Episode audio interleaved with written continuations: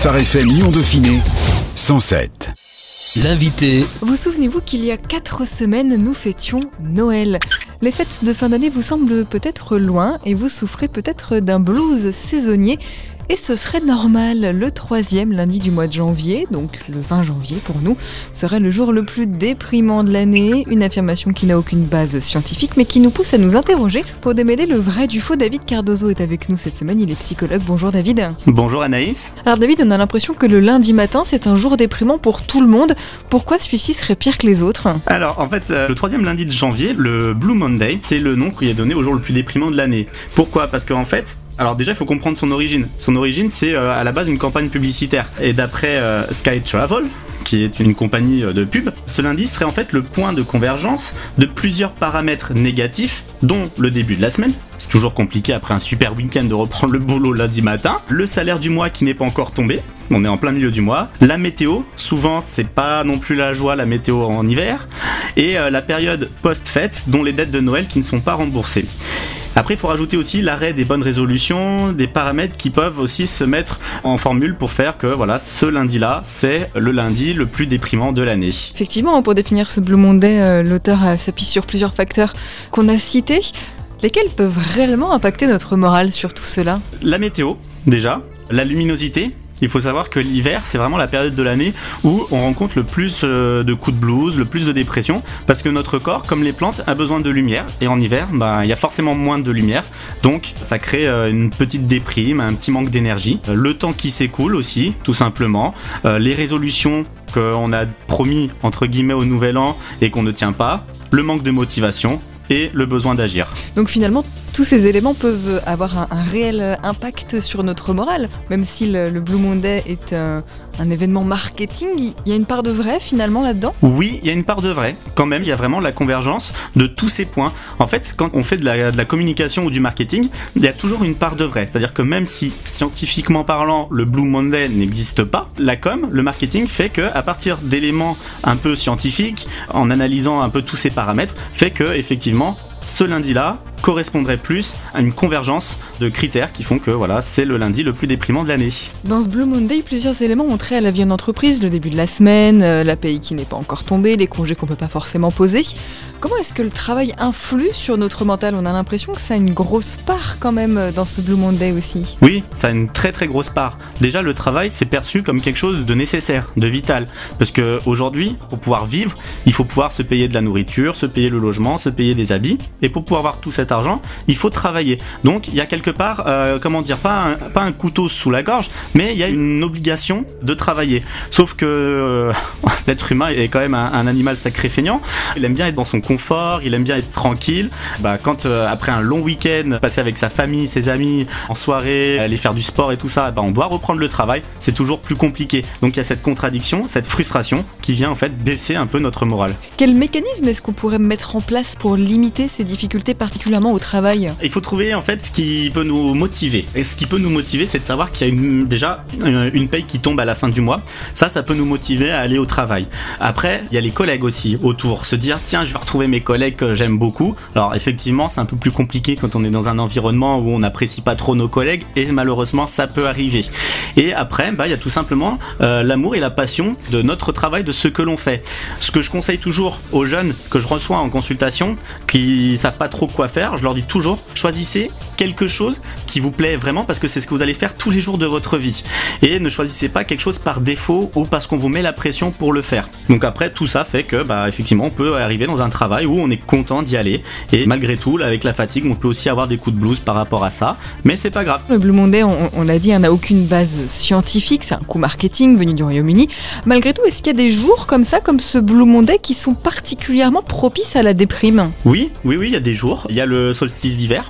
Voilà, parce que c'est le, comme euh, je disais tout à l'heure, un des facteurs de ce petit coup de blues qu'on peut avoir, c'est euh, la baisse de la luminosité. Et le solstice d'hiver, c'est le jour le plus court de l'année. Après, il y a des périodes en fonction de votre travail aussi, ou euh, un enchaînement d'événements qui peut se produire autour de vous, dans votre famille, vos amis. Un truc tout bête, une série d'accidents, une série de décès. Tout ça peut vraiment vous mettre un coup de blues. Après, il faut différencier aussi le coup de blues et la dépression. C'est deux choses totalement différentes. Une dépression, c'est une pathologie psychiatrique qui répond à des critères précis qui sont présents dans le DSM5. Le DSM5, c'est le manuel de diagnostic qu'on a en psychiatrie et en psychologie. Il y a neuf critères qui permettent de diagnostiquer cette maladie. La dépression est vraiment une maladie. C'est une tristesse permanente, une anédonie, c'est-à-dire une réduction de la sensation de plaisir, la variation du poids, les insomnies ou l'hypersomnie, le ralentissement psychomoteur, la fatigue, le sentiment de dévalorisation, la diminution de la capacité de concentration, les idées suicidaires. La dépression, c'est pas une simple tristesse de l'humeur, mais il s'agit d'une tristesse vraiment pathologique, permanente, qui n'est pas influencée par une situation extérieure la déprime et le coup de blues ne correspondent pas à des diagnostics d'un point de vue vraiment médical. Il arrive de ressentir des émotions négatives ou une tristesse profonde dans certains contextes bien spécifiques. Et c'est normal, et cela fait partie de la vie émotionnelle de tout individu. Et en général, ces états émotionnels s'arrêtent au bout d'un certain temps. Et on parle d'une dépression si, malgré la résolution du problème ou malgré le temps qui passe, la déprime dure. Donc si ça dure un petit moment, c'est un coup de blues. Si ça dure plus longtemps que ça ne passe pas, malgré le fait qu'on ait réglé tous les soucis autour, c'est une dépression. Si euh, plusieurs de nos auditeurs euh, se rendent compte que euh, là en ce moment ils n'ont pas trop le moral, c'est normal, faut les rassurer Oui, si ça dure pas très longtemps, si ça dure une journée, voire deux jours, c'est normal, il faut qu'on se rassure. La communication qu'il y a autour de ce Blue Monday, même si elle n'a pas de base scientifique, a quand même une petite origine quelque part. Il n'y a pas de fumée sans feu. Si les publicitaires ont choisi ce lundi-là, c'est pas pour rien. C'est qu'il y a un enchaînement d'événements, une convergence d'événements qui fait que ce jour-là est un jour vraiment triste pour chacun de nous. Donc si on ressent vraiment de la tristesse, un petit coup de blues, c'est normal, il faut se rassurer. Par contre, il faut s'inquiéter, c'est si ça dure vraiment et qu'il y a d'autres symptômes qui apparaissent, l'hypersomnie, le manque de, sommeil, la variation de poids, comme je disais tout à l'heure, tous ces critères-là, là il faut mieux aller consulter un psychologue ou un psychiatre. Et au contraire, pour tous ceux qui finalement se sentent mieux l'hiver que l'été, il y en a. À quoi c'est dû?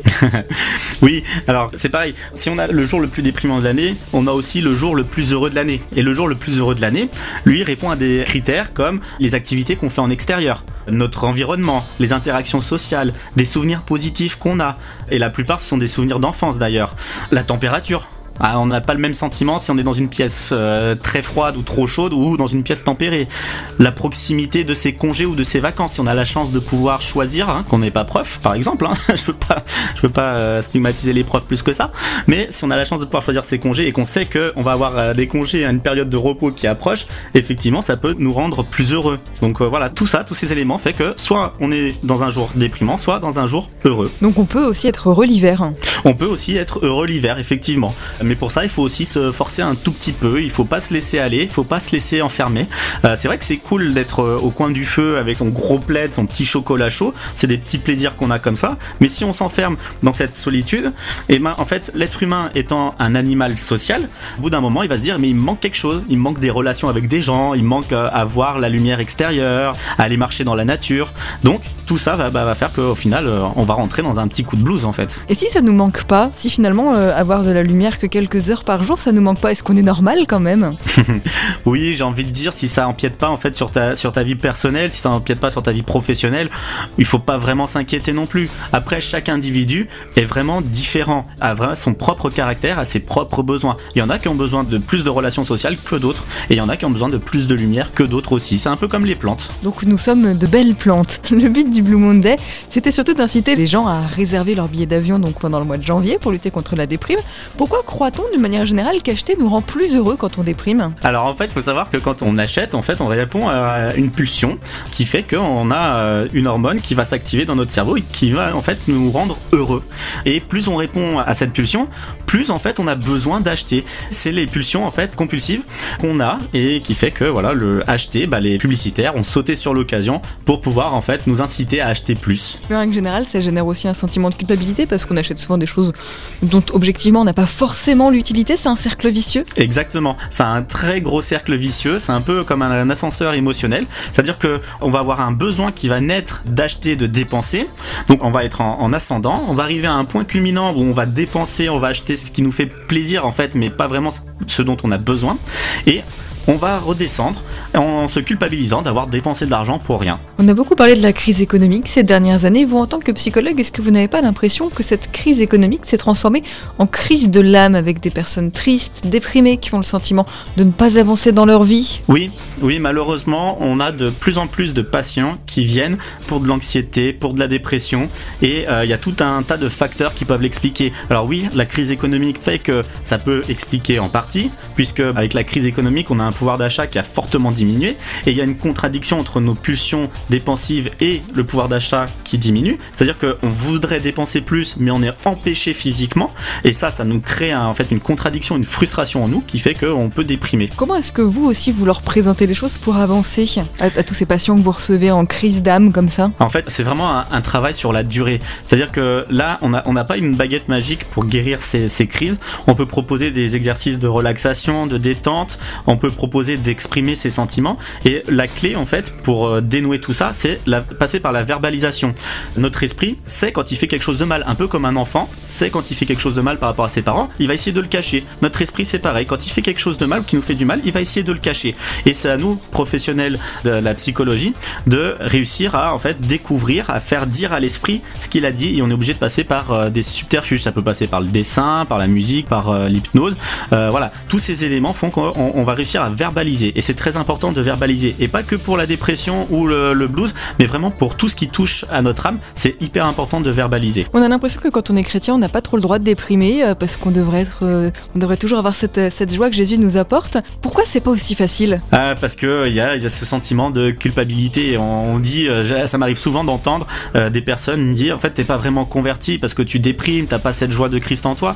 Mais euh, en fait, il faut aussi savoir que le mal agit aussi sur nous. Faut pas oublier qu'il y a toujours ce péché en nous. C'est-à-dire que même si on a rendu notre vie au Seigneur, même si on a déposé tous nos péchés et qu'on a demandé pardon et qu'on a reçu Jésus en nous, il y a toujours quelque part le mal qui est prêt à attaquer. Et c'est pas pour rien que la Bible elle dit que le diable rôde comme un lion. C'est-à-dire qu'un lion, il va pas forcément faire du mal tout de suite, mais il va attendre le bon moment pour bondir sur sa proie et l'attaquer. Le mal c'est pareil, il va attendre que on descende euh, justement par la luminosité, le travail et tout ça, qu'on descende un peu en morale, qu'on faiblisse pour attaquer. Donc euh, finalement, être chrétien, être déprimé, aller voir un psychologue, il n'y a pas de honte. Vous encouragez aussi les gens à, verbaliser. Oui, bien sûr, il n'y a vraiment pas de honte. Hein. Quelque part, les pasteurs, les relations d'aide, c'est un peu aussi leur travail. Ils sont, même s'ils sont pas, ils n'ont pas un diplôme de psychologue, ils font quelque part une partie du travail de psychologue. Et c'est pour ça que j'encourage vraiment les pasteurs aussi à rediriger, comme dans une co-intervention, une, co-thérapie, à rediriger leurs patients, entre guillemets, euh, vers des professionnels de la santé pour aussi les accompagner. Malgré tout, dans quelle mesure est-ce que cette